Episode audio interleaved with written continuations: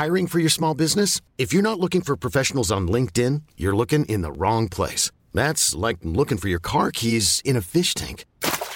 LinkedIn helps you hire professionals you can't find anywhere else, even those who aren't actively searching for a new job but might be open to the perfect role. In a given month, over 70% of LinkedIn users don't even visit other leading job sites. So start looking in the right place. With LinkedIn, you can hire professionals like a professional. Post your free job on linkedin.com slash achieve today.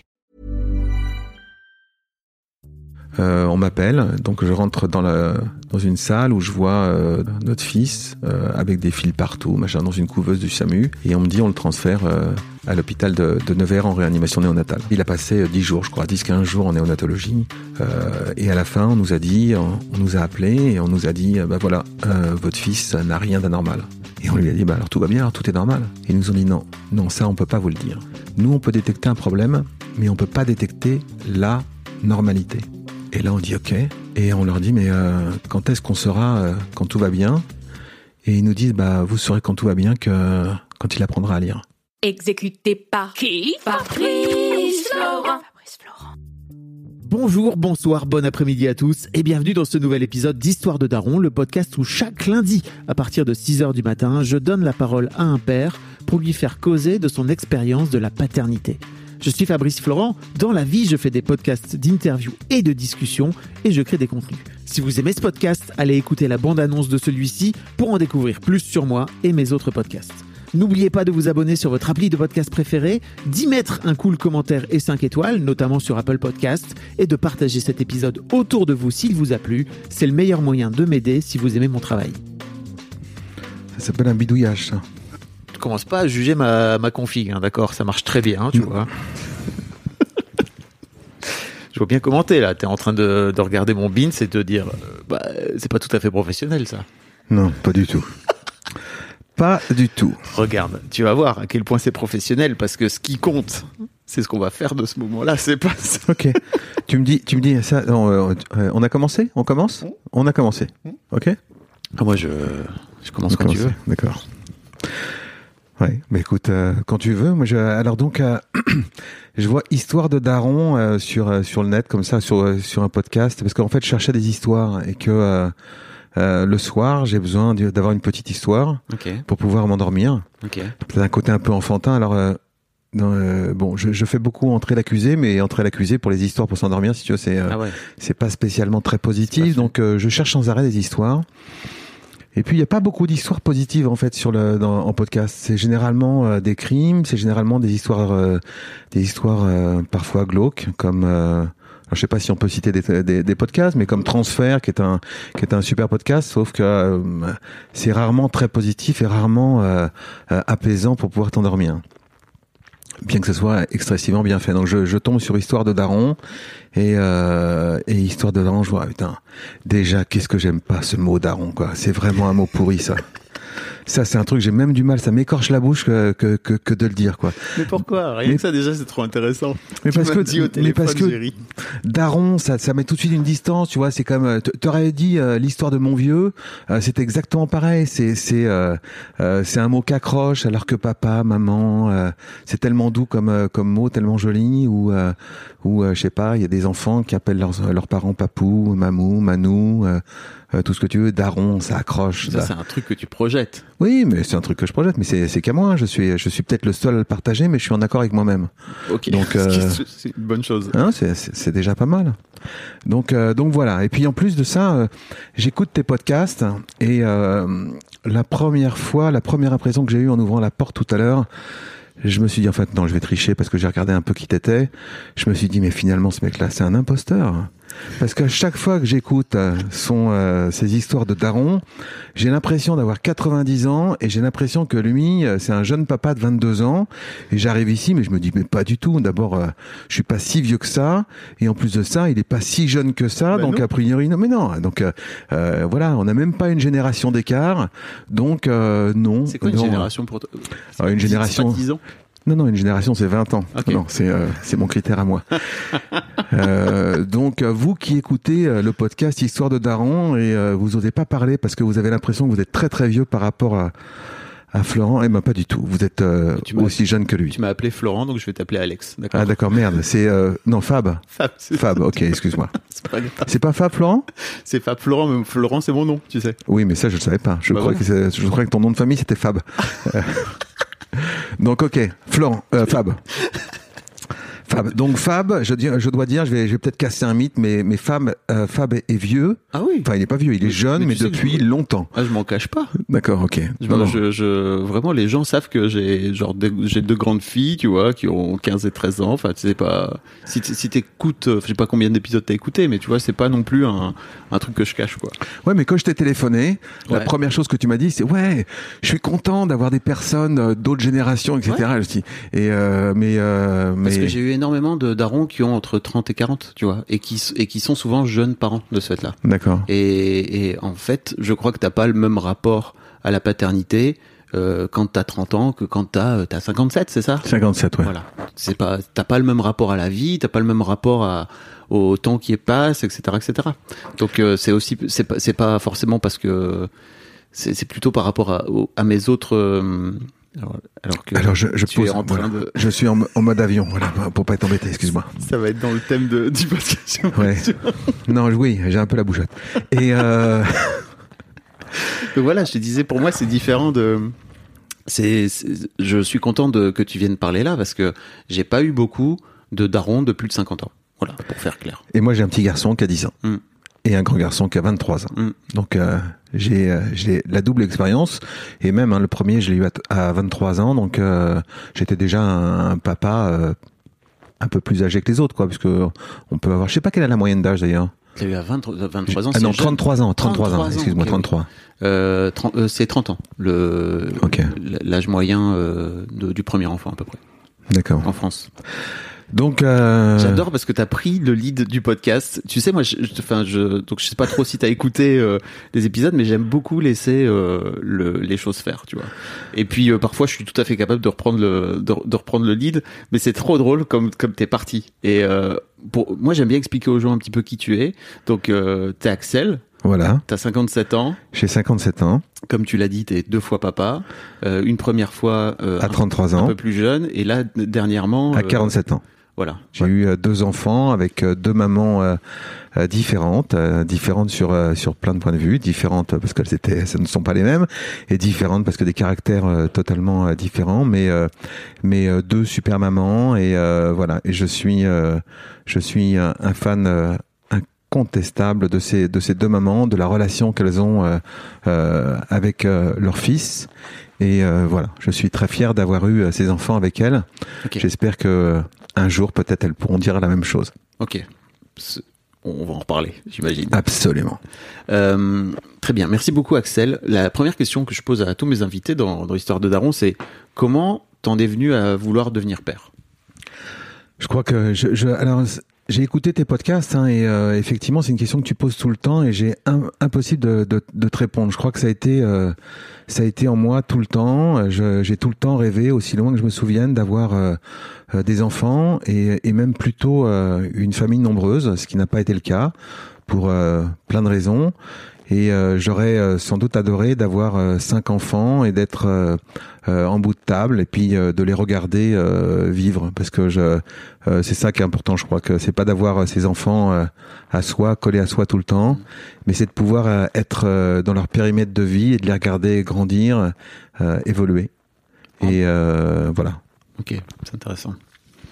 Et donc, t'as as eu ton premier môme à 33, c'est ça? Ouais, à 33 ans. Mais vraiment, c'était, euh, je, moi, je, alors bien sûr, il faut que tu trouves la personne euh, avec, euh, voilà, c'est toujours le, le- le même problème. Mais je crois que j'aurais pu, j'aurais pu dans l'impulsivité qui est la mienne, avoir un enfant beaucoup plus tôt si j'avais trouvé, s'il y avait eu quelqu'un qui, qui était venu me voir, enfin qui était avec moi et qui m'aurait dit je, je veux un enfant. je pense que j'aurais pas eu la sagesse de, de de, de ne pas le faire. Et puis euh, j'ai rencontré, euh, alors c'est quelque chose qui euh, qui euh, qui ne fait pas rire, enfin qui qui, n'est pas risible, mais pour la petite anecdote, j'ai rencontré les deux mamans de mes enfants euh, en même temps. Euh, il y a 25 ans, on était, euh, moi je suis moniteur d'équitation à la base. Et j'organisais, euh, je participais à un stage qui se déroulait euh, à Deauville. Et euh, j'ai embauché la maman de mon grand garçon. Et là-bas avec un copain, on a passé une semaine. Le soir, les moniteurs se retrouvent et on était quatre avec un copain que j'ai toujours, que j'ai d'ailleurs appelé avant de venir, pas pour pas pour cette raison, mais pas pour la raison de, de, de lui dire que j'allais parler de lui, mais voilà, on a passé une semaine tous les quatre. à la fin de la semaine, je suis parti 17 ans avec euh, la maman de mon grand garçon et, euh, et après 17 ans, euh, lorsqu'on s'est séparés, euh, eh bien j'ai passé trois ans avec la deuxième personne qui était là et qui a été la maman de, de mon deuxième garçon. Waouh. Voilà, ça c'est la petite histoire trajectoire du de début. Vie, quoi. et puis ouais, j'ai toujours voulu être papa. Euh, aussi loin que je me rappelle, et sans doute aussi parce que parce que j'ai vu le mien, qui était qui est euh, qui est un papa euh, plein de douceur, qui euh, qui qui lui est heureux justement quand il est dans le périmètre de, de ses enfants. je crois que quand on vient le voir cinq minutes, il est content. Euh, quand on l'appelle pas pendant 15 jours, bah, il se dit que finalement on doit être heureux ailleurs. Euh, si je viens à l'improviste et que je lui dis je reste trois mois, je pense que ça lui posera pas de problème et euh, il accepte tout. Et, euh, et voilà, c'est un, un, vrai papa bienveillant. Il l'a été avec moi, il l'a été euh, avec mes frères. Et, et d'ailleurs, je me rappelle que chez moi, c'était un peu la maison du bonheur où, où tous les copains de mes frères venaient quand, quand ils voulaient. Euh, on croisait souvent des gens qu'on n'avait jamais vus, euh, donc c'était pas un problème. Et je l'ai vu une seule fois euh, piquer une crise. C'est un jour, pour la petite anecdote, où il y a deux copains à, à un de mes frères qui, qui, viennent à la maison, mais il y avait aucun de mes frères qui était là. Et euh, les deux mecs passent devant euh, le canapé dans lequel mon père regardait la télévision. Et ils disent ah bonjour monsieur, euh, on est des copains de Jérôme là, donc voilà on va dans sa chambre. Hein. Et mon père dit oui, oui. C'est-à-dire qu'il y, a personne à part ces deux mecs-là dans la voiture, mais le, dans la maison, mais lui euh, les laisse rentrer. Mais il a piqué une crise cinq minutes après, quand les deux mecs sont repassés dans l'autre sens, euh, en caleçon, avec une serviette sous le bras, en disant euh, bon, bah on va aller prendre une douche. Et là, mon père leur dit hé, hey, les copains là, vous avez pas une douche chez vous? Ah si monsieur, bah alors hop dehors et il les a foutus dehors. Voilà, on, on, avait atteint la limite qu'il pouvait supporter, mais je trouve que cette limite déjà pour un papa était vraiment très très loin. Ok. Waouh. Et donc, ton objectif de vie, quelque part, c'était aussi de pouvoir reproduire euh, ce modèle que tu avais pu avoir, c'est ça? Ouais, ouais, oui aussi. Ouais. Enfin, j'avais, euh, j'avais vraiment une vraie envie d'enfant. Euh, donc mon père est bien sûr euh, un exemple, comme je crois que tous les pères sont des exemples pour le, pour leurs enfants, pour leur euh, modèle de père qui seront plus tard. Et puis, euh, et puis les, dans, dans les autres euh, faits marquants, il y a, il y a un film qui, qui m'apportait aussi et qui, et, qui parle justement de, la, de, du père qu'il est. C'est un, un, un, livre de John Irvins qui a fait un, un film fabuleux qui s'appelle Le Monde selon Garp.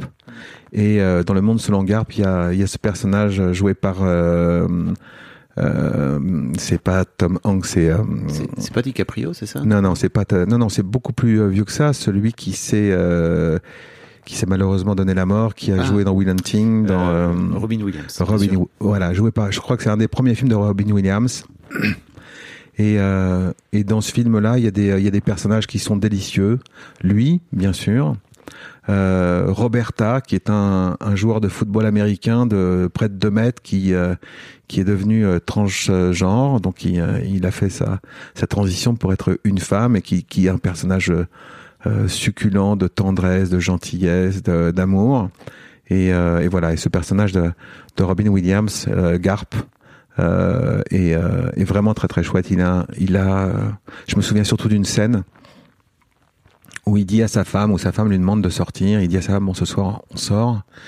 Et, euh, et ils vont dans la voiture, et, euh, et sa femme lui dit, euh, très enthousiasmée de la sortie qu'elle va faire au restaurant ou au cinéma, ou je ne sais pas ce qu'elle imagine. Elle lui dit alors, euh, où on va, où tu m'emmènes, où tu m'emmènes? Et, et lui, il bouge pas, il la regarde, et elle, elle fait, oh non, non, pas encore une fois regarder les enfants dormir.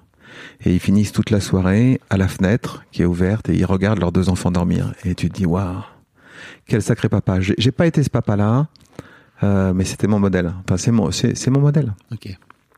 Comment tu te souviens de comment s'est passé euh, l'annonce de, de, la grossesse de ta de ton premier enfant? Alors ça a été euh, ça a été un test. D'abord, euh, C'était un test? enfin ça a été un test. C'est-à-dire que en fait, euh, ici je sais pas. Voilà, il y a des choses qu'il faut dire, qu'il faut pas dire. J'en sais rien, mais mais euh, bah, je vais je vais euh, je vais lâcher les chevaux, comme on dit. Euh, en fait, euh, donc c'était une envie euh, tout le temps. Euh, ma, ma femme était euh, est issue d'une famille euh, entre guillemets traditionnelle, ça n'a rien de négatif, et que euh, euh, en fait au début ça a pas marché pendant quelques mois, une dizaine de mois, et, et je sais qu'elle avait, si elle écoute le podcast, elle va me détester, mais euh, en fait une semaine avant nous n'étions pas ensemble parce que j'étais avec des copains, et euh, une semaine après nous étions ensemble, mais on était en stage avec des enfants, donc euh, il peut rien se passer, et donc euh, je sais que notre fils est un vrai fils de l'amour puisqu'il a été fait le jour de notre mariage. Voilà Ah, une semaine avant, une semaine après, euh, c'était pas possible. Alors voilà. Donc, euh, je sais que quand on était ensemble, elle détestait que je raconte ça. mais pourquoi? Mais je je je je, ne- je ne sais pas. Alors donc, euh.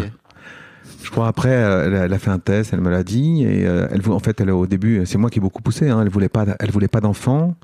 Euh, et bizarrement, dès qu'il est né, c'est devenu instantanément euh, une euh, une lionne vis-à-vis de son fils. Elle, elle est protectrice, elle est euh, douce, elle est euh, accompagnante, elle est euh, plein de belles choses. Et euh, je me souviens quand elle me l'a dit, on a attendu euh, les trois mois fatidiques pour dire que tout se passe bien. Et puis là, j'ai j'ai été acheter des petits chaussons, des tout petits chaussons euh, en, laine. Et, euh, et sur un faire-part, on a, on a collé à chaque fois un petit chausson.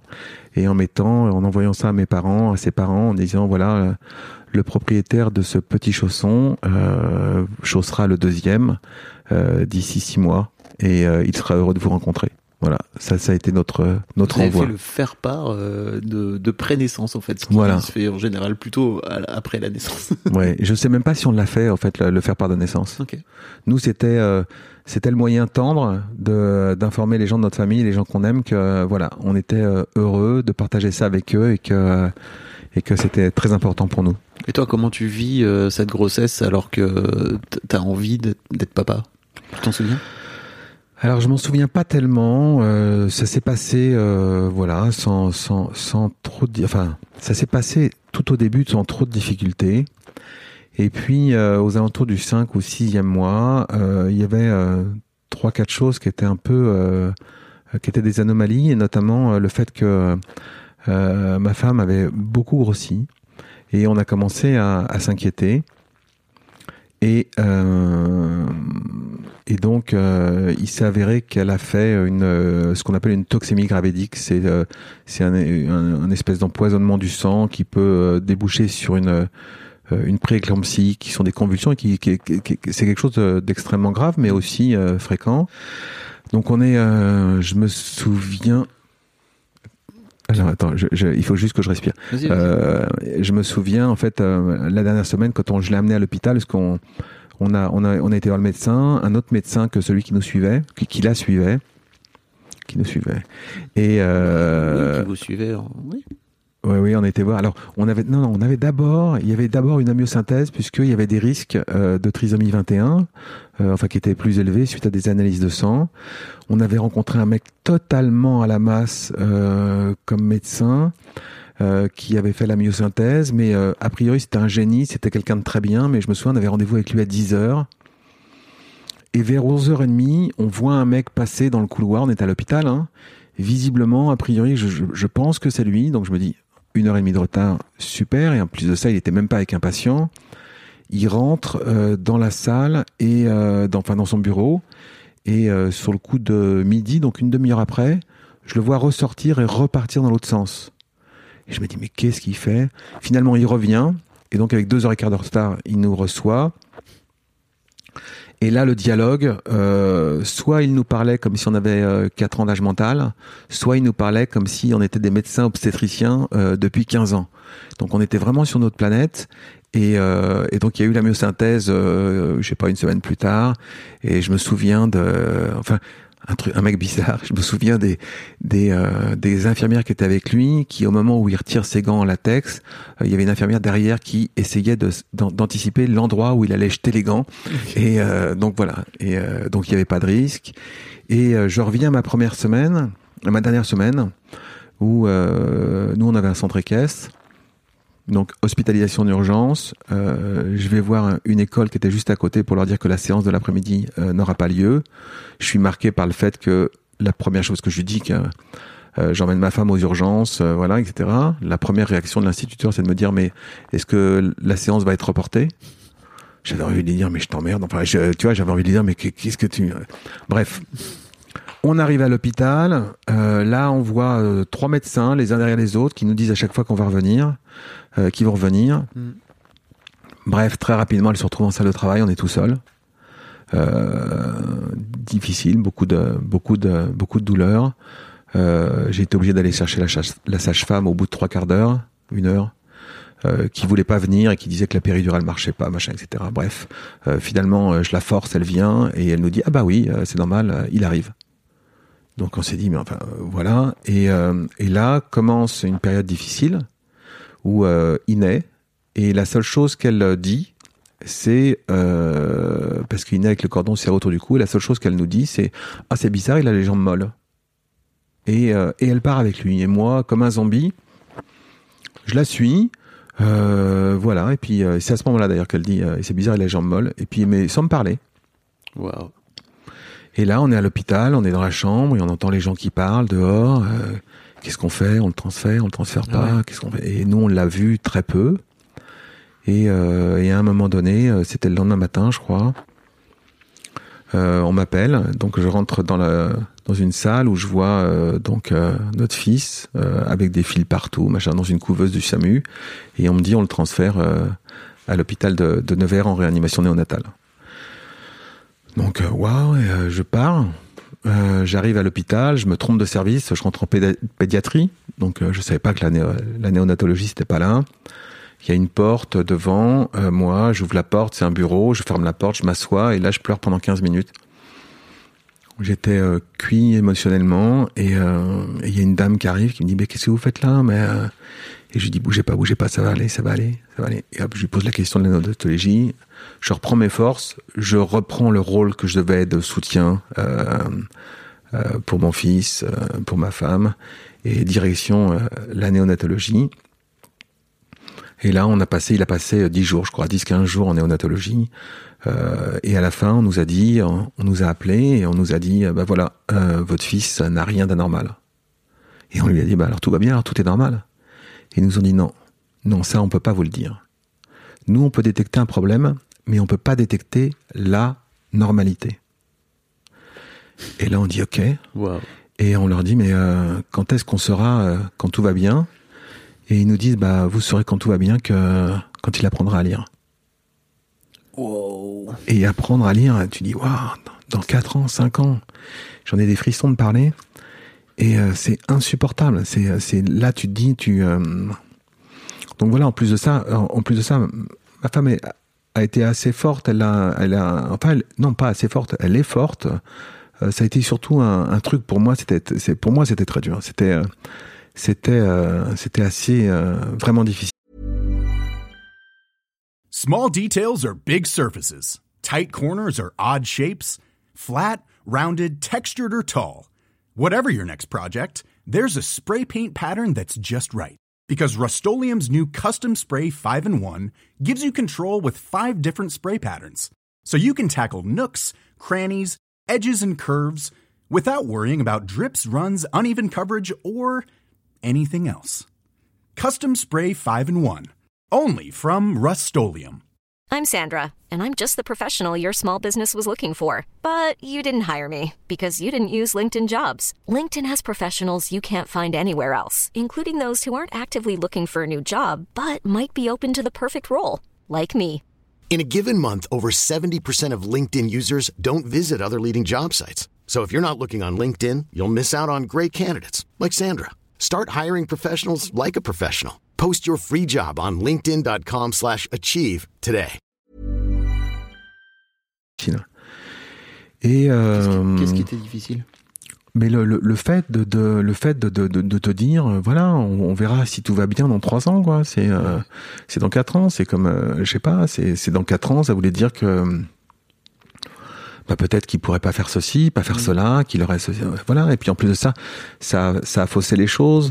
On a euh, donc les quatre ans se sont déroulés très bien. Euh, bon moi j'étais euh, totalement euh, anxieux à me lever la nuit pour aller voir s'il dormait bien si euh, euh, parce que on- moi j'ai fait toutes les maladies, la peur du la, la mort de- subite du nourrisson, tu vois. Ouais. Donc là c'était euh, donc euh, voilà, donc très anxieux, ça c'est ma nature, mais encore plus quand, quand on est papa. C'est fou quand même, parce que si ce mec t'avait dit tout va bien se passer, vous inquiétez pas, tout roule. Enfin, sans doute, sans doute ton, tes premières années de père se déroulent pas du tout de la même façon, en fait. Ouais, Parce que t'es en train de projeter là ce que ce mec vient te dire, alors que, en vrai, il a juste à te dire non, vous inquiétez pas, tout roule, il va, il va, il va bien, en fait. T'imagines? Oui, mais euh, je pense que les, les, les gens, les, enfin les, les médecins comme ça, ils ont été très bien. en, euh, je veux dire, en néonatologie, quand on était là, quand on avait besoin d'eux, ils étaient derrière nous. Ouais. Quand on avait envie d'être seul, ils étaient jamais là, mais, mais d'une manière euh, instinctive. Donc euh, on, on s'est jamais plaint de leur présence ni de leur absence. Et, euh, et donc ça a été aussi une force. Et je pense qu'à chaque fois, enfin moi, je- c'est c'est aussi une philosophie de vie. Hein, je crois que euh, tout ce qui nous arrive, ça nous donne des forces aussi. Et, euh, et ben mon fils, il a parlé, il a il a su lire à- avant de rentrer en CP. Et je pense que ce doute qu'on a eu tout le temps, eh ben, ça l'a sans doute boosté intellectuellement, parce qu'on était sans arrêt en train de, euh, sûrement inconsciemment, de, de le tester, si ça, ça, et puis il savait, euh, il savait, euh, il savait plein de choses. Donc voilà, donc il, il parlait des dinosaures. Il parlait des dinosaures, c'est ça, il était fan de dinosaures. Ah ouais, les dinosaures. Il les dinosaures, moi, il m'a appris. Euh, il m'a appris des trucs. hein. Je, je me souviens un jour, il avait, euh, je sais pas, 4 ans, 5 ans, où il, euh, où il me demande, est-ce que je savais comment c'était. Enfin, il me demande dans les nuages, sous quelle forme est l'eau. Bah, moi, je dis, euh, bah, c'est de la vapeur. Il me fait non, c'est liquide. ok. Bon bah. Donc euh, je, je, je dis rien, mais vérifie. Et en fait, il, a, il avait raison, mais il avait déjà des connaissances et une curiosité euh, vis-à-vis de tout. Et je pense que c'est c'est c'est cet événement-là peut-être qui a aussi contribué au fait que euh, il a un ciboulot qui a qui s'est développé sûrement plus vite. Et euh, mais par contre, on était sans arrêt en train de d'imaginer euh, ce qui pouvait se passer, ce qui pouvait avoir comme souci, etc. Et, ça nous a fait louper un truc, c'est que euh, quand il a eu euh, quatre ans et demi, il va chez chez l'ophtalmologue et non sur un test de, sur un test médical avec le médecin et on lui fait un test sur les yeux, etc. Et et il se cache un œil et puis là, là, le médecin lui montre par exemple un vélo Mm. et il dit alors euh, un bateau. Ok. Il montre une maison, il fait un soleil. Ok. Alors il lui montre le soleil, il fait euh, un bateau parce qu'en fait il avait enregistré les trucs avant, mais il, il essaie. le- Et là sa mère lui dit mais attends Mathis tu, dis- tu dis n'importe quoi là. Et en fait on s'est aperçu qu'il voyait pas d'un œil. Et donc à cette époque-là, eh ben euh, pour euh, quand la seule manière de, de courir, enfin il voyait pas, il avait un un un, un, degré- un, Un dixième, et donc on lui cache l'œil, on lui met un cache sur l'œil qu'il voit. Et euh, et là il passe euh, deux ans à peu près avec son cache. Euh, donc au début à se cogner partout euh, parce qu'il avait des lunettes, mais c'est il fallait ré, ré- réapprendre. ouais, réapprendre. Et ça, ça a été aussi une période dure. Il a été toujours hyper sérieux, hyper carré. C'est vraiment, c'était vraiment déjà un petit bonhomme totalement incroyable. Et euh, hurlant dans son bain quand le, le- son cache se détachait, hurlant pour que sa mère vienne tout de suite lui remettre un autre cache, euh, en respectant ce truc-là.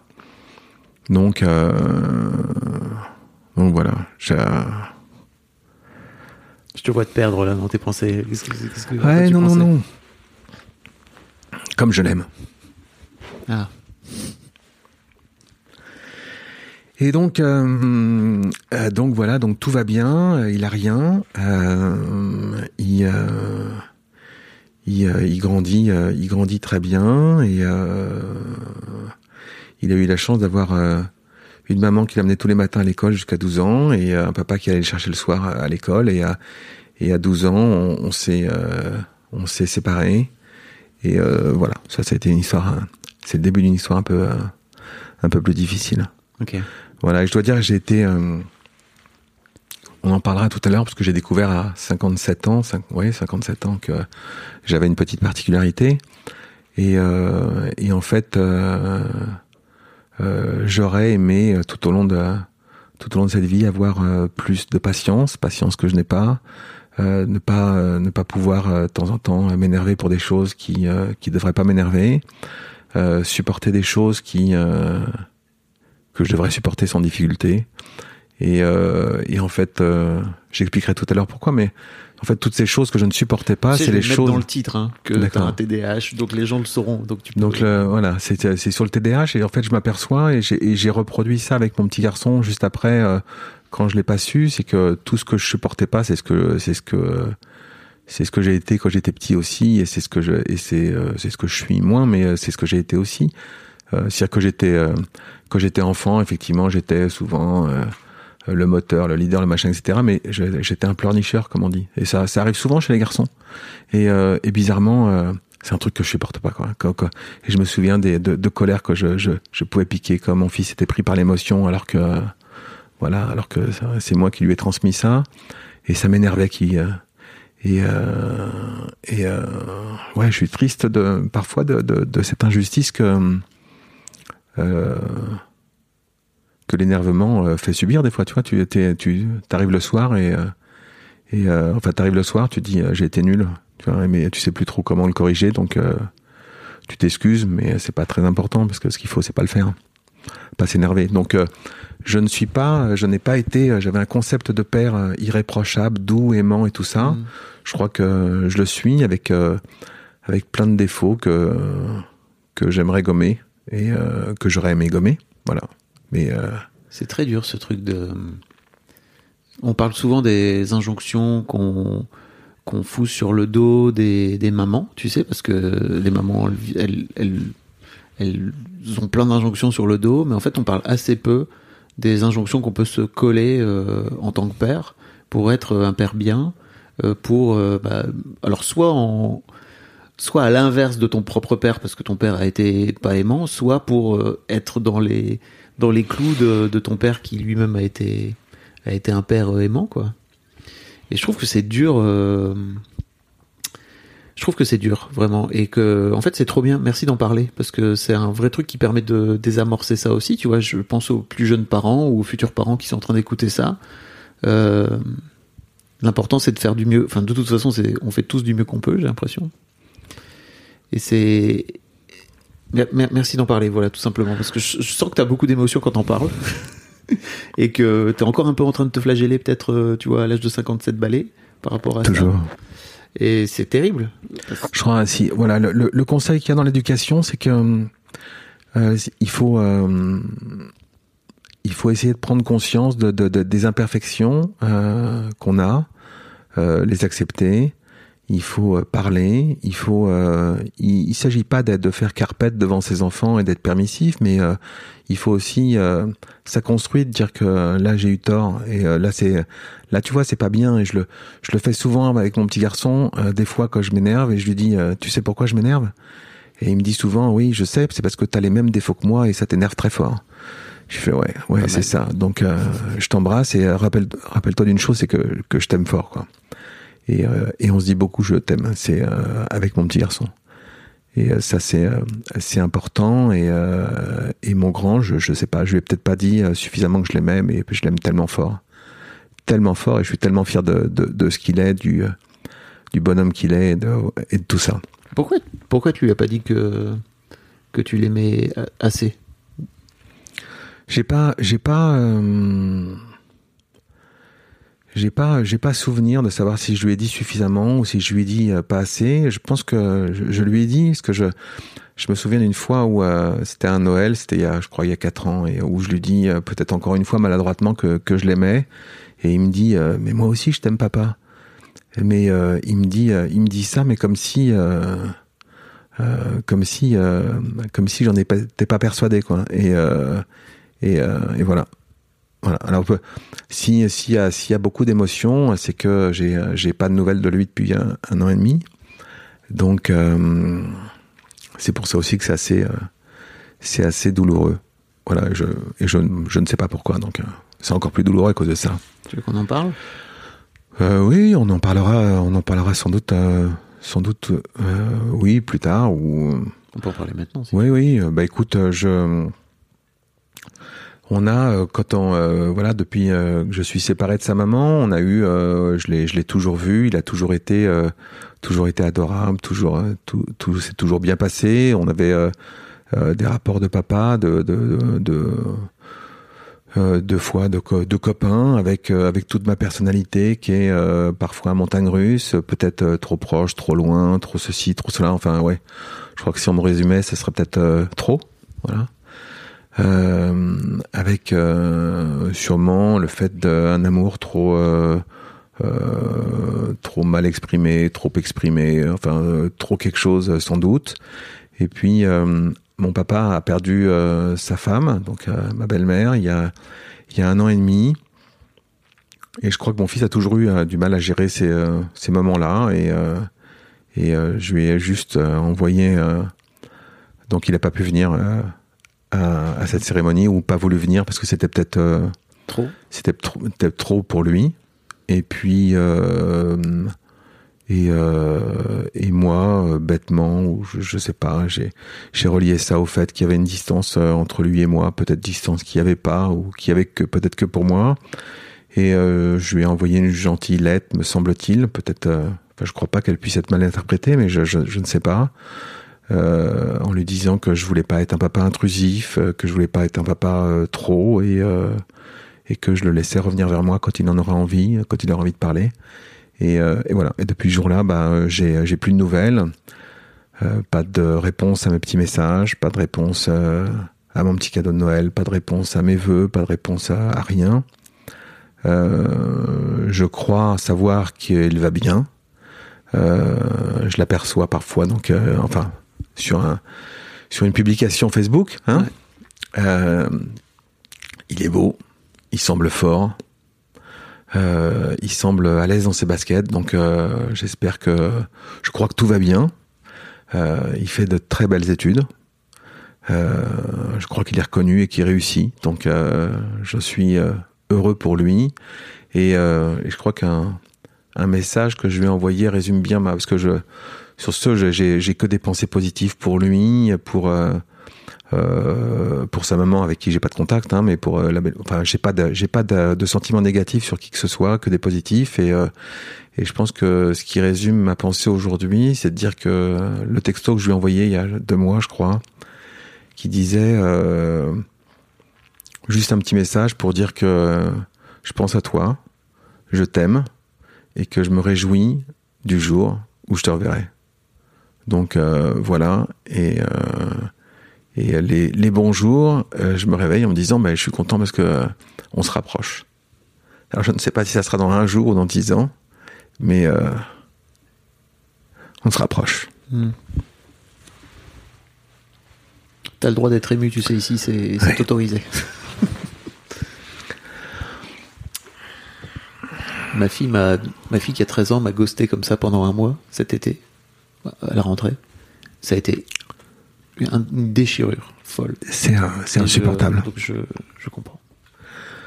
C'est insupportable et euh, Et d'un autre côté, je comprends aussi que tu lui laisses le- l'espace pour revenir vers toi. ouais, beau. tu sais, il y a, il y a tou- il y a toujours, il y a toujours des gens qui sont toujours bienveillants, qui te disent tu devrais faire ça, tu devrais faire ça, tu devrais faire ça. Moi, si, voilà, le, le- le- si vous voulez reconnaître un copain ou une copine, bah c'est celui qui dit pas moi si j'étais à ta place. Parce que euh, le copain ou la copine bienveillante, alors bon, il y en a qui peuvent faire des erreurs, mais d'abord il accepte votre douleur, il accepte la souffrance, il accepte votre différence, et puis il essaye de comprendre en vous questionnant. Mais le, si j'étais à ta place, euh, bah ça, ça se prononce pas ça, parce que vous n'êtes pas à la place de la personne euh, qui souffre, qui a ceci ou cela. Et donc, euh, donc voilà, moi je, je, je on m'a dit plein de choses, tu devrais faire ceci, tu devrais faire cela, et puis enfin bref, je, je veux même pas rentrer dans les détails parce que euh, non, euh, je ne ferai rien. Enfin, je ne ferai rien, je ne ferai rien euh, qui attaque. Euh, je vais attendre. non, je vais pas faire le siège en me mettant devant lui et en l'obligeant à me voir parce que c'est sa décision et, et je la respecte. Et en plus de ça, je, je crois que je serais pas trop capable de le vivre. Donc, donc voilà. Et puis le truc qui me fait de la peine, c'est que aussi le, mon petit garçon qui a, qui a 10 ans, euh, bah parfois il peut imaginer euh, que c'est de sa faute. Et je lui dis non, non, non, Mm. ce n'est pas de ta faute. Ce n'est pas de ta faute. Il n'y a pas de problème. Et puis voilà, c'est une période de vie qui durera le temps qu'elle durera, euh, mais il n'y a pas de problème. Moi, je voilà, ce que je donne, c'est du positif, euh, de l'amour, et je me réjouis du moment où je le reverrai. Je serai sans doute très ému, euh, mais euh, voilà. Et puis ça arrivera, euh, ça arrivera quand, ça- quand ça arrivera. Mais je suis prêt. Euh, si jamais d'ailleurs tu m'as fait une surprise comme euh, comme chez Jean-Pierre Foucault, n'hésite pas. Bref, voilà. Donc euh, Il est pas, il est pas, désolé, il est pas euh, derrière la porte. Et justement, il est là maintenant. Non, c'est pas, ça va pas se passer comme ça. Mais ceci dit, euh, si je puis me permettre, et, euh, je vais pas te dire, euh, et moi à ta place je ferai, mais j'ai, j'ai la sensation qu'il y a beaucoup d'émotions euh, qui sont dures à exprimer. Euh, tu sais, tu racontais tout à l'heure que t'as eu un breakdown d'un quart d'heure euh, au moment où, où ton fiston il était justement en couveuse, etc., etc., et que t'as pris un quart d'heure, tu t'es écroulé et que t'es reparti, quoi, tu vois. Et moi, c'est un truc que je- j'entends chez plein de pères, tu vois, d'une manière générale. Et, et je crois que plus, euh, alors désolé pour ça, mais plus on est, plus les mecs sont vieux, plus c'est dur parce qu'en fait, on, on t'a pas éduqué à, à accepter tes émotions. Ça arrive un peu plus, un peu plus, j'ai l'impression, chez les, chez les mômes plus, plus jeunes. J'imagine que ton fils, euh, t'as sans doute pas le même rapport euh, aux émotions que t'as pu avoir avec ton grand, quoi. J'ai pas de pro- j'ai pas trop de problème avec les avec euh, les émotions. Moi, j'ai pas honte de dire que depuis toujours, euh, j'ai pleuré euh, sur les films tristes. Mm. Euh, et d'ailleurs, c'est c'est euh, Tu te cachais pas, quoi, à l'époque? Ah non non non. Moi, je il y a plein de films qui sont euh, qui sont tristes et que j'adore. Et puis en plus de ça, j'aime les films tristes. Ouais. quoi. J'aime bien de temps en temps quand t'as bien chialé devant un film. Euh, voilà, moi j'aime bien pleurer de- devant la ligne verte. J'ai pleuré Ouais. beaucoup. Très bon- Et euh, Très bon film pour pleurer, verte. Ouais, ouais, mais alors je peux vous donner. Hein. Nos étoiles contraires, donc Ouais. un très bon film pour pleurer. Le Monde selon Garp, euh, il y a des, des passages euh, très bons films pour pleurer. Nous trois ou rien, Ah oui. sublime histoire. Si vous voulez rire, si vous voulez pleurer, euh, là aussi. Et euh, voilà. Et puis je suis même capable de me faire repasser les les, les moments d'émotion, quoi, pour euh, pour être bouleversé. Donc euh, T'as vu la série Ted Lasso non. C'est sur euh, Apple TV. Les gens qui écoutent là, si tu veux. Ted Lasso. Ted Lasso, ouais. Ça commence comme une comédie pendant 5-6 épisodes, tu vois, donc c'est une série avec plusieurs épisodes. Et il y a un moment donné où ça bascule et ça devient d'un coup d'un seul euh, une boule d'émotions folle, vraiment. C'est vraiment super. Ben, je- Et ça parle, ça parle beaucoup de masculinité justement, tu vois, de, de rapport, à- de rapport au père, de rapport à la paternité, de, tout, tout ça. Ça devrait te toucher. Alors je vais maintenant on va passer au deuxième, Oui, mon avec deuxième, au petit garçon. Donc euh, donc le deuxième ça a été euh, donc une rencontre euh, et puis très vite euh, il était euh, prévu. Euh, Enfin, C'était une rencontre euh, qui datait d'il y a 17 qui ans. datait de longtemps voilà. Fou, donc on s'est re-rencontrés, ça a été euh, très vite, c'était euh, c'était prévu imprévu euh, les deux, euh, ça a été euh, voilà, ça a été euh, une surprise sans lettre, ça a été euh, euh, C'est une femme qui avait ton âge, c'est ça? À peu près euh, non non pas du tout alors non non et elle a 9 ans de moins que moi. Ah, Ok. J'ai une question pour toi. Ouais, vas-y. Euh, parce que c'est une question euh, qui m'intéresse. Je crois pas que j'ai eu beaucoup de, de mecs de ton âge qui ont fait un enfant avec une femme plus jeune, si tu veux. Je me demandais à quel point il y avait un truc de... Tu vois, ton, donc ton fiston, il a 13 ans quand... c'est ça quand, 10 ans. Alors le, le premier Le premier, oui. 12 ans. 12 ans. Qu'est-ce qui fait que tu te dis, ok, c'est bon, j'ai envie d'y retourner euh, dans les couches, dans le bébé, dans le bambin, etc. etc. quoi. Alors déjà, moi, non mais moi j'ai toujours voulu un, un- un deuxième enfant. Ok. C'est c'est euh, enfin un deuxième, un troisième, un quatrième. euh, Voilà, Je- c'est une des choses qui euh, qui qui qui nous a sans doute séparés avec avec ma femme. C'était plus tard et je voyais l'horloge défiler et plus tard j'arrivais pas et et voilà, et c'était très, c'était très difficile pour elle d'en parler parce qu'elle avait vécu un truc super dur avec euh, ça. Donc, euh, Avec ton, avec ton premier fiston, tu veux dire ouais, tout- ouais, les- c'était assez traumatisant. Et puis elle, elle pouvait pas en parler, elle voulait pas en parler, donc ça a été un, un vrai blocage. Euh, c'est devenu après euh, un regret puisqu'on en a, on en a parlé après. Euh, donc voilà, mais moi c'était. Euh, voilà, je pense que c'est lié aussi au TDAH, hein, où c'est le, le TDAH, c'est euh, c'est des gens qui sont addicts à, à la récompense immédiate, qui sont addicts à, euh, Alors, à TDAH, ça. pour expliquer aux Alors, on trouble, dit. dif- trouble du déficit de l'attention avec ou sans hyperactivité qui euh, euh, qui procure un certain nombre d'avantages. Et moi, je me suis toujours concentré sur les avantages et beaucoup d'inconvénients. Euh, bon, bah, euh, les inconvénients, c'est euh, une difficulté d'attention qui ne m'a pas permis de faire les études que je voulais faire. Alors que a priori, j'ai un ciboulot qui fonctionne pas trop mal et j'aurais bien aimé être pilote de ligne, mais euh, j'ai été euh, pas très bon à l'école. Euh, ça a les avantages d'être créatif, d'aller souvent plus vite que les autres, de comprendre plus vite que les autres, d'être à l'aise dans le chaos. Je suis dans l'événementiel, donc à l'aise dans le chaos, c'est c'est pas mal pour pouvoir an- anticiper des choses. Puis pour la petite histoire, j'ai, on m'a toujours dit, mon, ex-femme me le disait souvent. euh, de toute façon, tu rebondis toujours. Et c'est tu rebondis toujours, c'est une phrase, je, je détestais cette phrase-là, parce qu'en fait, ça, le mec qui dit tu rebondis toujours, ou la fille qui dit tu rebondis toujours, en fait, ça la dédouane d'une certaine empathie et d'une certaine euh, gentillesse avec toi au moment où il t'arrive un, un, un vilain plan, quoi. T'as un vilain plan et on te dit, ouais, de toute façon, tu rebondis toujours. Tu fais un boulot qui te plaît pas, donc ouais, de toute façon, tu rebondis toujours. Tu perds ton boulot, enfin, j'ai jamais perdu mon boulot, mais tu changes de boulot, ouais, de toute façon, tu rebondis toujours. Et ça, ça, ça m'insupportait. Et euh, quand j'ai découvert le TDAH et que j'ai, tapé, mon premier réflexe a été de voir les choses positives du TDAH. Elles sont, euh, elles ont été euh, numérotées par un, par un site. Et il y avait les 20 choses positives du TDAH. Et je tombe sur une case où il y a marqué tu rebondis toujours. Et soudain, soudain, je comprends. Ça a été un des éléments qui me dit ah ouais d'accord ok je, je, je comprends pourquoi on me disait ça euh, Mm. pourquoi on me, euh, on me disait ça avant et en te parlant, bien sûr, j'ai perdu ce que je te disais avant, ce qui est aussi un des symptômes. Voilà, ah oui, perte d'attention, distractibilité euh, maximum. Euh, c'est euh, là pour, c'est pas très secret, mais l'autre jour, je, je, je, je vais chez, je suis suivi par, un- par un psy, et il me regarde et il me dit euh, bon, il y a un truc qui va pas. Et euh, je lui dis oui oui, il y a un truc qui va pas. Le truc qui va pas, c'est que derrière vous, euh, il y avait un tableau. Le tableau a été enlevé et donc ça, ça me perturbe. J'ai remarqué aussi que votre poubelle était vide et que la boîte en bois de mouchoirs qui est dessus, elle est vide aussi. Mais si la poubelle est vide, ça veut dire que la boîte de mouchoirs, elle est vide depuis un certain temps parce que sinon les mouchoirs se retrouveraient dans la poubelle.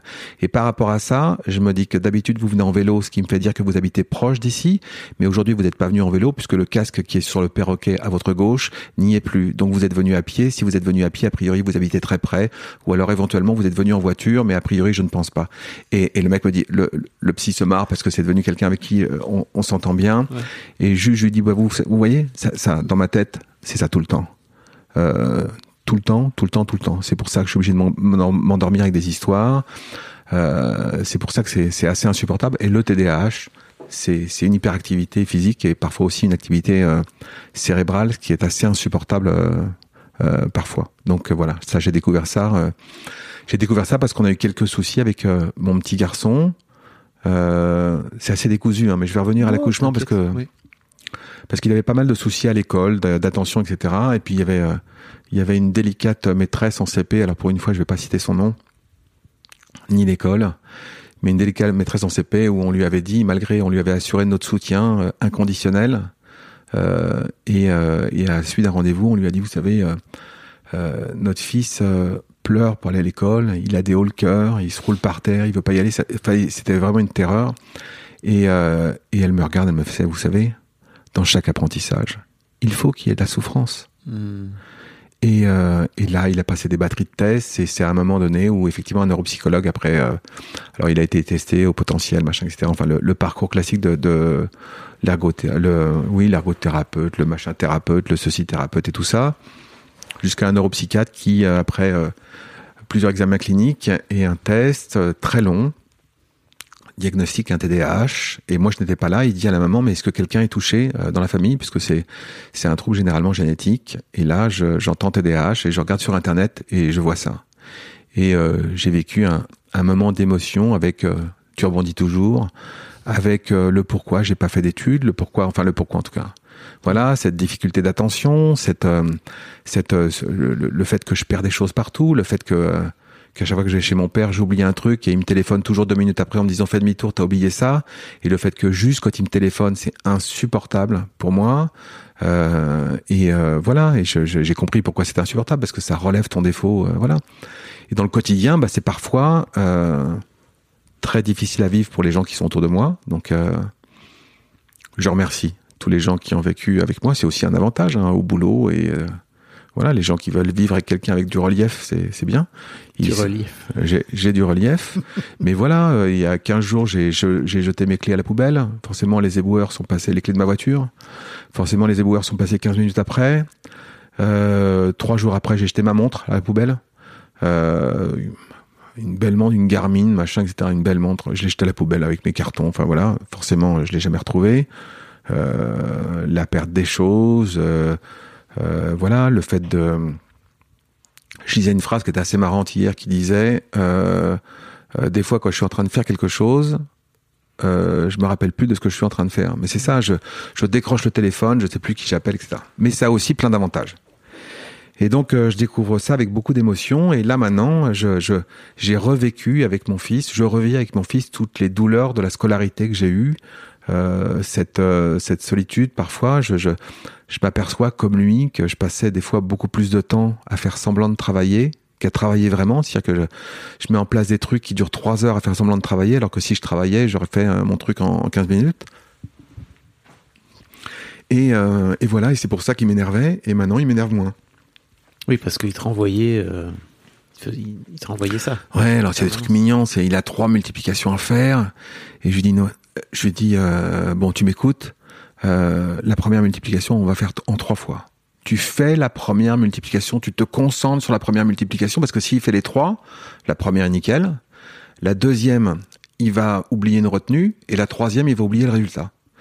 Donc il fait, et je lui dis la première, la première, et après on fait une pause. La première, tu concentres la première, la première, la première. Et je le vois partir et se retourner. Euh, papa, de, de, de oh, oh, pardon, pardon, pardon, euh, d'accord, concentré, concentré, concentré.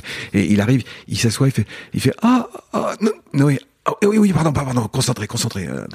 donc, donc c'est, c'est assez mignon, mais c'est, c'est, c'est une vraie difficulté. Et puis, il est sans arrêt, c'est-à-dire que euh, ce, ce, trouble fait que s'il n'est pas au cœur de l'action, s'il n'est pas au cœur de l'attention, ben, il a l'impression qu'il n'est rien, euh, qu'on l'aime pas, qu'il est très isolé.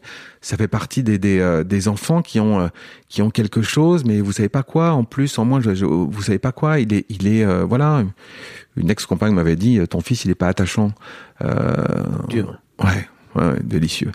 Et voilà, il est, il est il a besoin d'être apprivoisé et il a plein de connaissances, il est curieux de tout, mais euh, il a du mal à dire bonjour, il a du mal à dire au revoir, il sait pas se positionner, euh, se positionner dans les liens affectifs, euh, tout ça. Mais voilà, maintenant, maintenant je comprends et maintenant on l'aide et super bravo à sa maman qui est pas TDAH, qui cadre bien les choses et qui parfois, tu vois, une petite scène qui me fait rire, c'est que des fois, on est tous les deux avec mon fils, on est tous les deux face à elle, et elle se penche vers nous. Elle fait bon. Alors, on m'écoute bien. Dans le cartable, il y a le doudou, ok? On n'oublie pas le doudou, ok? Et dans l'autre sac de sport, il y a le jogging. On n'oublie pas le jogging et c'est pas avec ces chaussures-là qu'il doit y aller, hein, c'est avec les autres chaussures. Et euh, donc elle le fait et je fais, eh, eh, je fais, eh, oh, oh, oh euh, n'en rajoute pas euh, quand même. Et elle dit oui, j'en rajoute.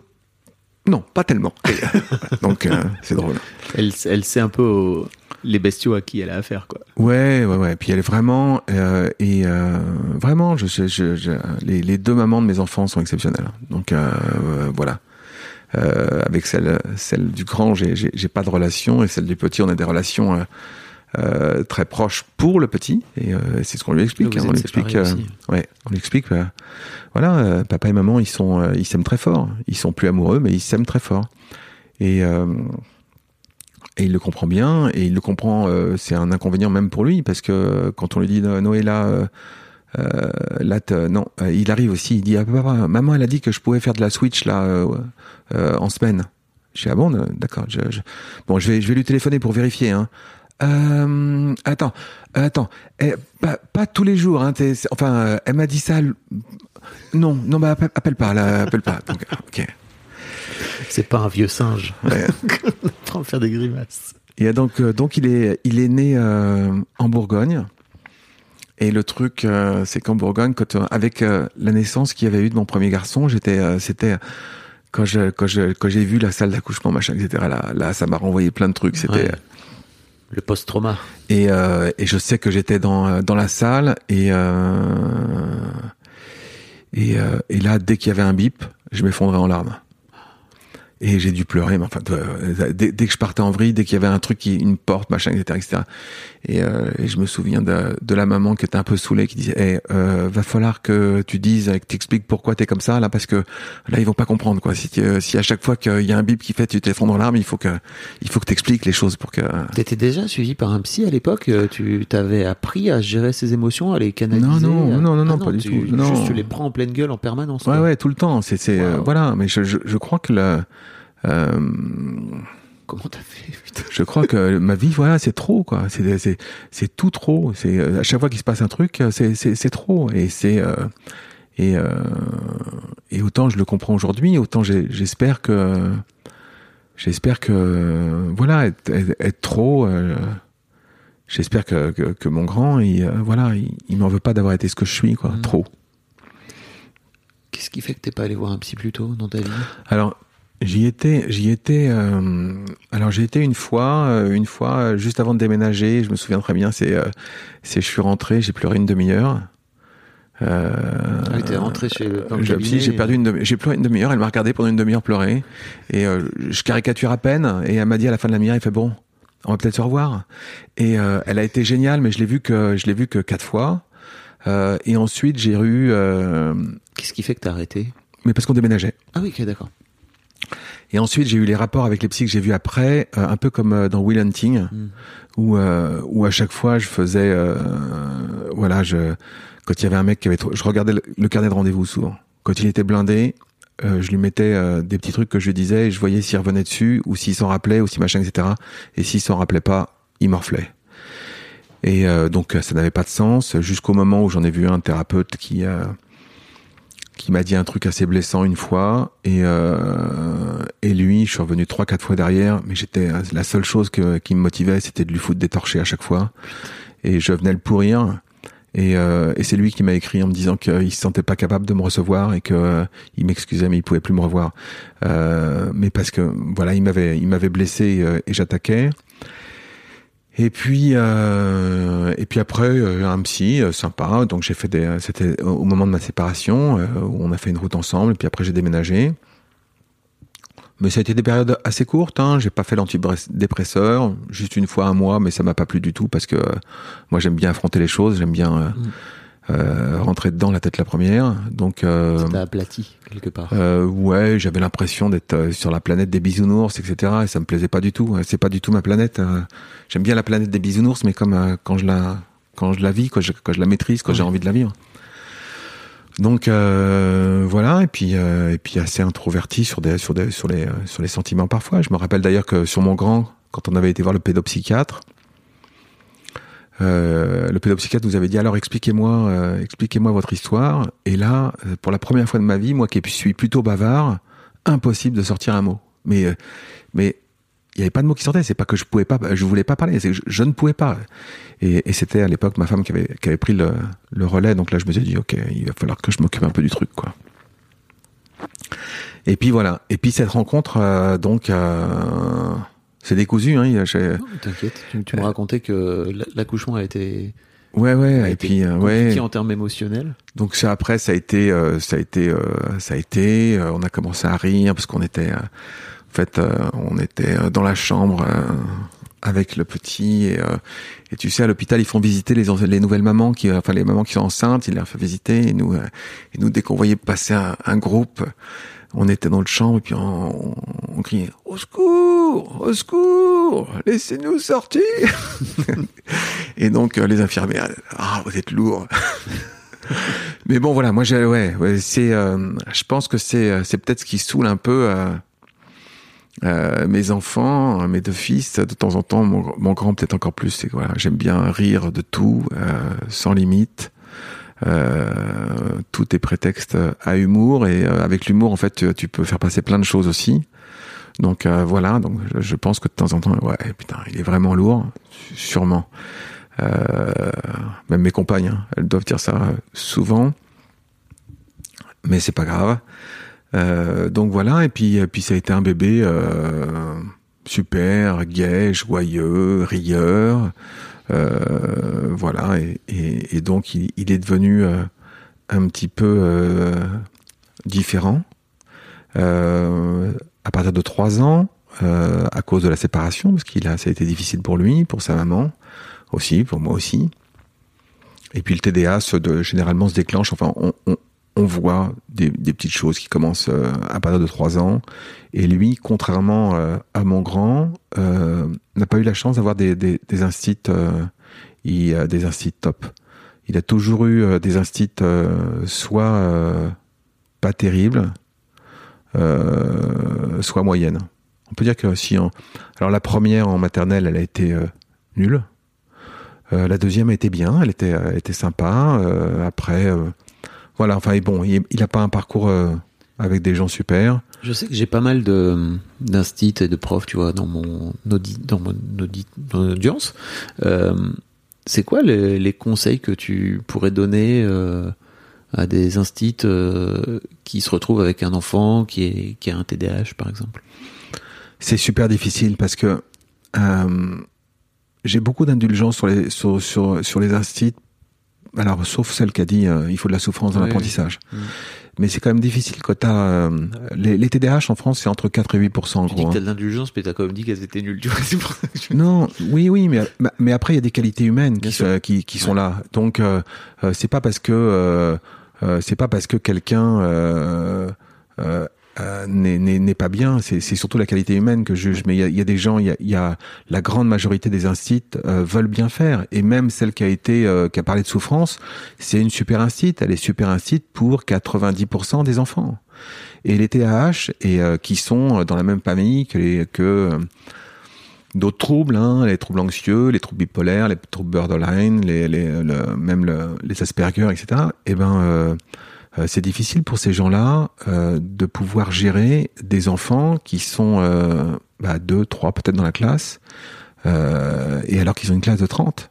C'est difficile de gérer les enfants d'une manière différente, et puis et puis aussi sans savoir que si les parents font partie de l'équipe ou si les parents sont en opposition, ou si voilà, tu vois aujourd'hui on a on a rendez-vous avec l'institutrice de, de, mon fils, euh, qu'il aime beaucoup, euh, mais euh, on a du mal à communiquer. Je pense que elle est sans doute inquiète de, de, savoir si on est de son côté ou pas. Nous, on communique sans notre fils, c'est-à-dire que l'école a raison, l'institutrice a raison, et même que c'était l'autre bonne femme du CP. Mais euh, voilà, donc euh, bah, restez à l'écoute. Euh, je crois que je dirais aux incite identifiez les parents s'ils sont s'ils sont bien dans votre équipe. Mmh. et puis et puis voilà, et puis essayez de communiquer même euh, tu vois, là, si on voit l'instit ce soir, c'est parce qu'on arrive plus, enfin, on, on communique, on n'a pas de réponse à nos mails hein, et, euh, et, à nos, et à nos mots. Et euh, peut-être qu'elle a plein de boulot, mais juste le fait de dire OK, c'est vu, peut-être de dire de temps en temps, de, de, de, tenir au courant, de, de temps en temps de dire, de dire est-ce que vous avez un problème, Voilà, d'avoir une communication, si petite soit-elle, mais d'avoir une communication et puis d'accepter la différence et pas de dire si j'étais à votre place. Tu vois, j'ai la, phrase des abrutis concernant la TDAH, la pire phrase, c'est euh, votre enfant, il n'est pas hyperactif, il est juste mal élevé. Alors oui, il y a des enfants hyperactifs mal élevés, mais il y a aussi des enfants qui ont un TDAH hyperactif euh, ou pas, euh, qui sont très bien élevés, mais qui ont cette petite différence. Et c'est pas une excuse, hein, c'est une différence qui est pas une excuse. Et c'est et comme je dis à mon fils, c'est un super pouvoir t'as un super pouvoir avec des inconvénients. Voilà. T'as une Ferrari, mais le problème avec les Ferrari, c'est qu'elle touche les dodanes, t'arrives pas à les garer, euh, etc., Tu vois, c'est, j'exagère, c'est pas une Ferrari, mais c'est différent. C'est un langage. c'est comme s'il parlait russe et qu'il était dans une école où il y avait que des gens qui parlaient italien et que italien. Quoi. Voilà, donc euh, il faut apprendre à se comprendre, il faut apprendre à s'exprimer et il faut lui donner des, des codes pour qu'il avance et puis euh, qu'il puisse faire de ce super pouvoir un vrai super pouvoir. Oui, puis on peut rappeler que c'est une condition euh, médicale aussi, tu vois. C'est pas parce que je sais qu'il y a des parents qui disent, euh, enfin, qui, qui autodiagnostiquent leurs enfants, tu vois, assez rapidement en disant, bah, en fait, moi, mon môme, il est hyperactif parce que effectivement, il bouge beaucoup, etc.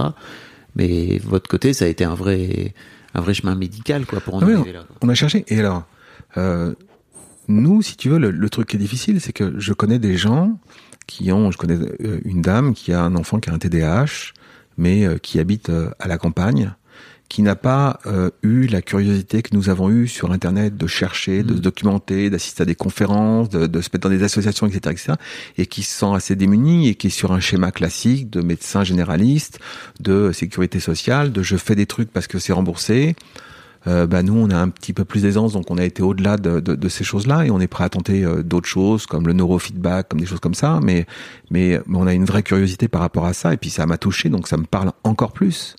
Et que le TDAH c'est un risque multiplié par euh, 5 10 euh, d'addiction euh, drogue alcool de suicide de ceci etc c'est-à-dire que tout est vécu euh, c'est trop. Tout est vécu trop. Quand, euh, quand, tu, euh, quand on dit à mon fils, euh, quand il est puni, euh, c'est pas une punition, c'est une, c'est une sanction terrible. Et non, ça c'est trop. Quand il aime ses copains, il les aime trop. C'est le gros lourd, quoi. Tu vois, celui qui veut toujours l'attention de ses copains. Si ses copains pouvaient lui dire toutes les cinq minutes, je t'aime, et si possible, en lui mettant la main sur l'épaule ou en lui caressant le dos, il serait rassuré. Sauf que ça n'existe pas. Donc euh, moi c'est quand il était petit, je me souvenais euh, des fois, euh, je me souviens une fois, il était je sais pas à 3 heures du matin où je l'entends hurler dans sa chambre. Et il m'appelait papa, papa, papa. Et j'ai dit oui. Alors, moi je me réveille, je dis quoi, qu'est-ce qu'il y a? Il fait papa, je t'aime. Ah, mais on dort, on dort. Tu sais, ça me rappelle le sketch de 3 heures à 3 de Muriel Robin, 3 heures du matin. Moi à 3 heures du matin, je n'aime personne. À 3 heures du matin, je dors. tu vois?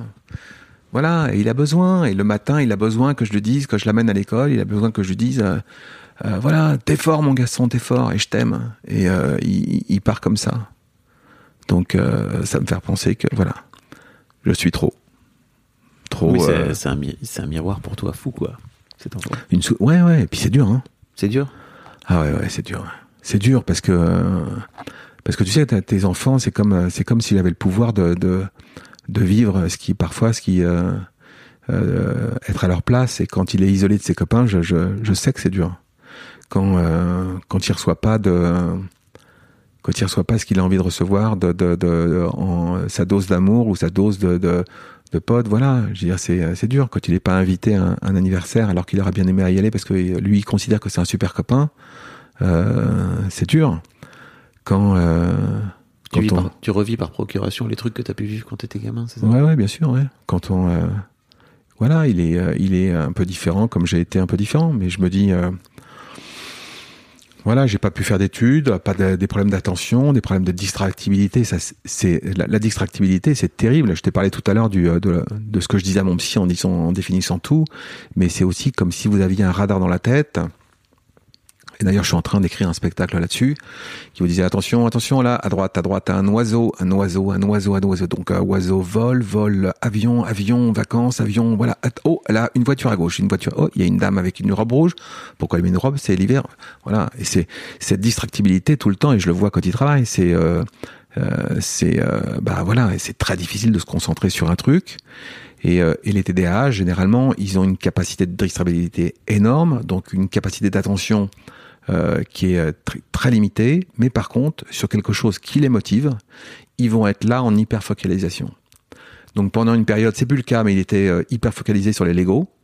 Il pouvait te monter un truc pour les gamins qui avaient euh, 5 ans ou 6 ans de plus que lui sur le, sur le mode d'emploi, mais lui, il était focus là-dessus, et il te faisait tout sans, aucune difficulté. Ok.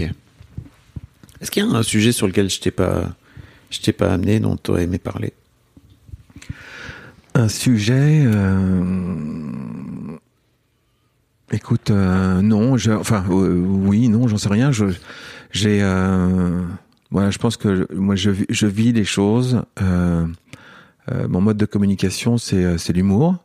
Euh, je vis les choses d'une manière euh, optimiste. Et je crois que c'est vraiment une discipline de vie et que c'est parfois difficile. Mais euh, voilà, je suis membre de la Ligue des optimistes de France. Voilà, je viens de renouveler ma cotisation. Je fais un appel à ceux qui veulent cotiser à la Ligue des optimistes. C'est Ce une vraie ligue qui existe vraiment. Ouais, ouais, ouais. euh, je, d'ailleurs, euh, qui est le vice-président, c'est Philippe Gabillet, qui est un mec absolument incroyable, qui a des enfants, donc ce serait interroge-le. C'est ça, c'est, c'est un mec absolument fabuleux qui a fait, euh, qui a fait une vidéo sur euh, la chance, qui est une vidéo qui dure six minutes. Euh, donc Philippe Gabillet, la chance, regardez sur YouTube, c'est, c'est une vidéo que je montre à tous les gens avec qui je travaille.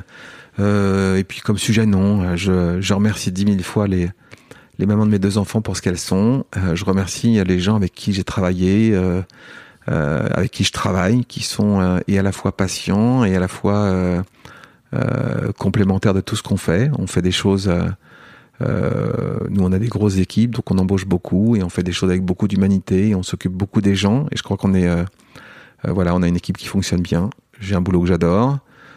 J'ai plein d'activités que j'adore. Et, et je me dis que j'arriverai jamais à vivre tout ce que j'ai envie de vivre, même si je vis jusqu'à 150 ans. J'ai deux dernières questions pour toi. Vas-y. La, l'avant-dernière question, c'est euh, c'est quoi le truc que tu aurais aimé savoir ou que tu aurais aimé qu'on te dise avant que tu deviennes père sur la paternité? Je, euh, je sais pas, je sais pas. Et quand tu euh, et quand tu me poses cette question-là, je vais rebondir sur un autre truc ou une phrase qui te dit n'essaye pas d'être quelqu'un d'autre, la place est déjà prise. Donc euh, euh, sur le même thème, euh, sois toi-même avec avec tes imperfections, tes qualités, et puis sois voilà, sois toi-même. Ouais. Il faut que tu aies, des valeurs et respecte tes valeurs. La dernière question que je pose à tous mes invités, c'est, mais je vais la, je vais la customiser un peu pour toi. Si demain ton fils aîné écoute ce podcast, qu'est-ce que tu as envie de lui dire? Ouais, ça c'est dur. J'ai envie de lui dire, je sais pas, pardon, je sais pas pourquoi. Euh, j'ai envie de lui dire que je l'aime. Et, euh, et euh, comme mon message, euh, je pense à toi, je t'aime fort, et, euh, et je me réjouis du moment où je te reverrai. Imagine ton fils, ton deuxième, écoute ce podcast dans 10 ans. Il aura 20 piges. Qu'est-ce que tu as envie de lui dire aujourd'hui? Ah, j'ai envie de lui dire que je, je, je suis sûr qu'il, euh, voilà, il faut qu'il soit euh, lui-même. Je sais pas si euh, quand il aura 20 ans, il aura fait des grandes études, des petites études, des, des, des moyennes études. Je sais pas où il sera, mais qu'il se rappelle toujours que euh, il a en lui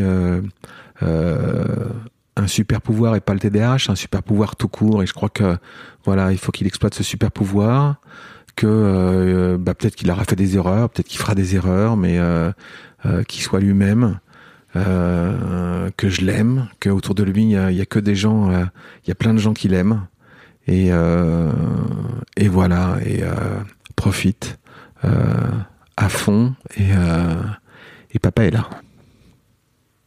Merci Axel. Merci de merci de tout ça. J'espère que c'est pas trop décousu, que on verra pas le bordel qui est dans ma tête. euh. Comme dirait Coluche, je disais putain, il y a un bordel dans sa tête. Il fait j'aimerais pas habiter là. hein. Ben, euh, ouais, je crois que ça, c'est un peu ça. Mais je, voilà, j'aime les gens avec qui j'essaye, j'essaye euh, d'être vrai, et euh, je crois que je le suis. Je crois aussi. Merci à toi.